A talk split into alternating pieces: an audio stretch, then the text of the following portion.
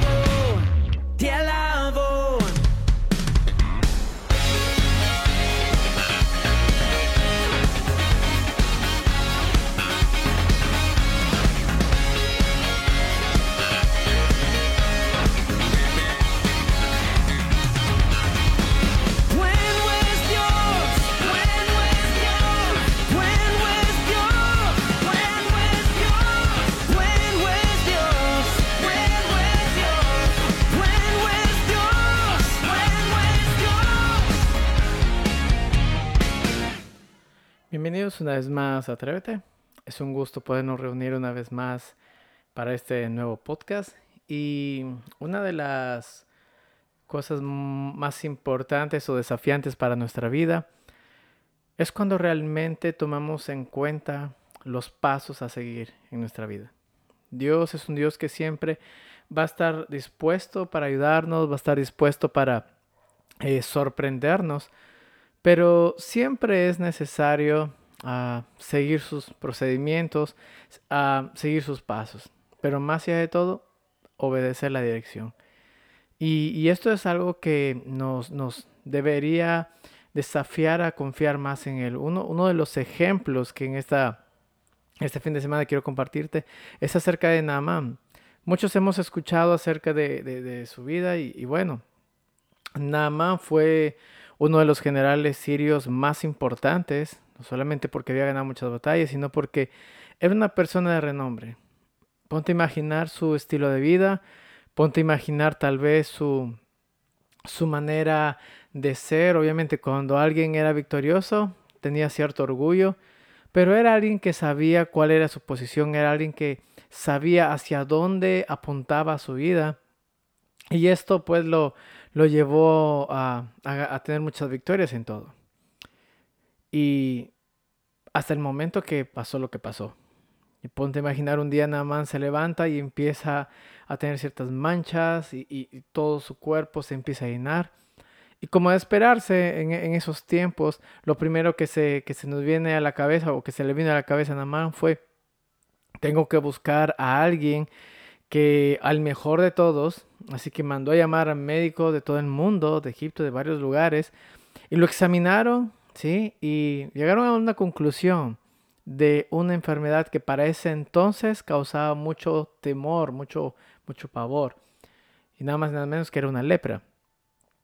Ponte a pensar por un momento, eh, o yo me pongo a pensar que tal vez Namán se imaginó eh, o tuvo la imagen en su cerebro de que eh, un leproso generalmente eran personas que no solamente estaban desterradas, sino que su vida ya no valía nada.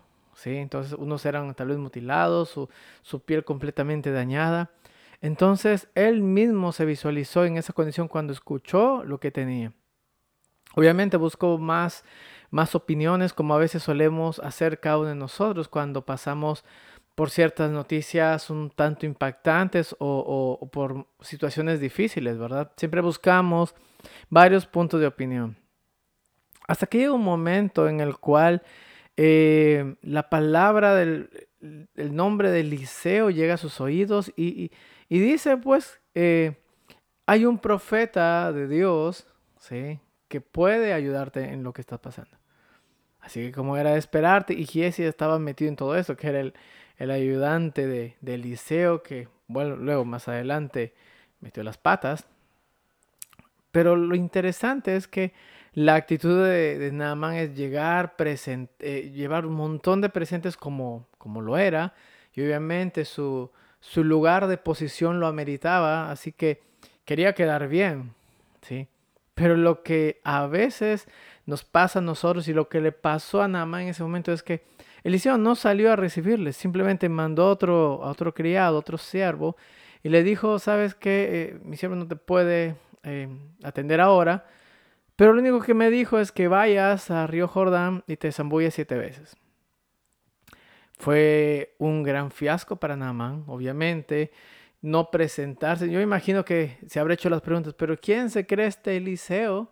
Que ni siquiera los médicos más famosos de, las, de la tierra eh, me, han, me han negado verlos, ¿sí? Y es más, me imagino, obviamente trajo presentes y todo. Así que se frustró.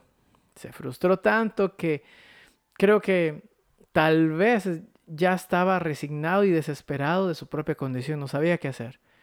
Y vemos la bondad de Dios obrada a través de, algún, de uno de los siervos de Namán que le dijeron, ¿sabe qué amo? Por favor, hazle caso. Y dijeron algo muy cierto. Dijeron, si él te hubiera mandado a, a, irte a, los mejores, eh, a, a, los mejores ríos para que te murieras, ¿no lo hubieras hecho? Así que si te pide eso, ¿por qué no lo haces? ¿Qué pierdes? Así que movido por la insistencia de sus siervos, porque dan a notar que al parecer lo, lo, apreciaban mucho, no era cualquier persona. Así que se fue Naaman. Y aquí empieza básicamente el proceso de tomar la decisión de avanzar, a seguir la guía del Señor o simplemente no hacer nada. Son siete zambullidas en las cuales las seis primeras fueron tan cruciales para él porque denotaban o su persistencia o eh, sencillamente alejarse todo esto y darlo por perdido. Muchas veces Dios nos manda instrucciones.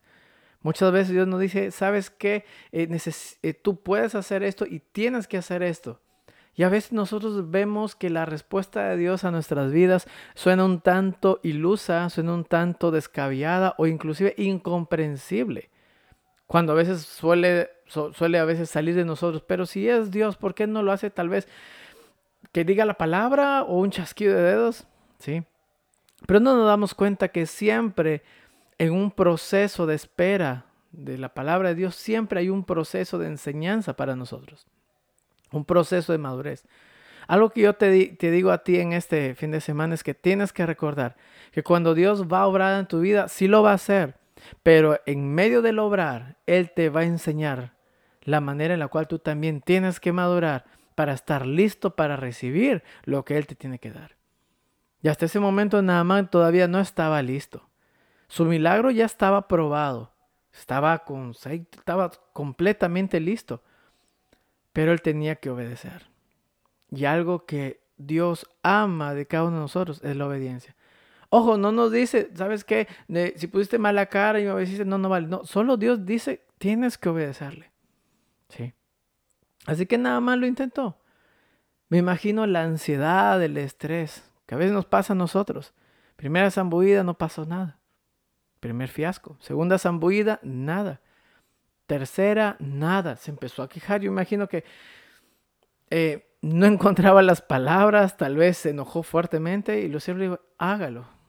Va a la cuarta, va a la quinta, va a la sexta y no hay nada. Simplemente es un cuerpo mojado con las mismas llagas de la lepra. Así que no queda otra más que intentar la última. Ojo, tal vez su fe no estaba al 100%, pero su obediencia lo llevó a que su milagro se ha cumplido. Así que zambulló la séptima vez y cuando sa- salió de sumergirse, su piel era tan nueva, como la piel de un bebé, era tan suave, era una piel nueva. Todos se quedaron maravillosos. Imagino que Naamán se quedó con los, eh, con la boca abierta, asombrado. El milagro ocurrió. Y algo más interesante es que después de esto, Naamán quiere insistir insistir, claro, como cualquiera de nosotros, con un espíritu de agradecimiento. Decirle, ¿sabes qué, Eliseo? Esto es todo para ti, por favor, tenlo. Es tuyo, acéptalo. Y Eliseo le dijo, no, simplemente la gloria es para Dios. ¿Sí? Recibiste tu milagro. Ahora que eso sea un testimonio para tu vida. ¿Sabe que a veces lo que hace falta en nuestra vida para que las cosas empiecen a suceder es obediencia? La desobediencia, en cambio, nos ha enseñado que lo único que ha traído es tristeza, dolor, pecado, inclusive rebeldía y resentimiento en nuestras vidas. Pero cuando le obedecemos a quien que jamás nos va a mentir y nos ha mentido, pues encontramos verdadera paz y encontramos verdadera felicidad. ¿Sabes que mi querido oyente? Yo te animo a que tu fe se vea fortalecida a través de la obediencia. Sé obediente como lo fue Naamán.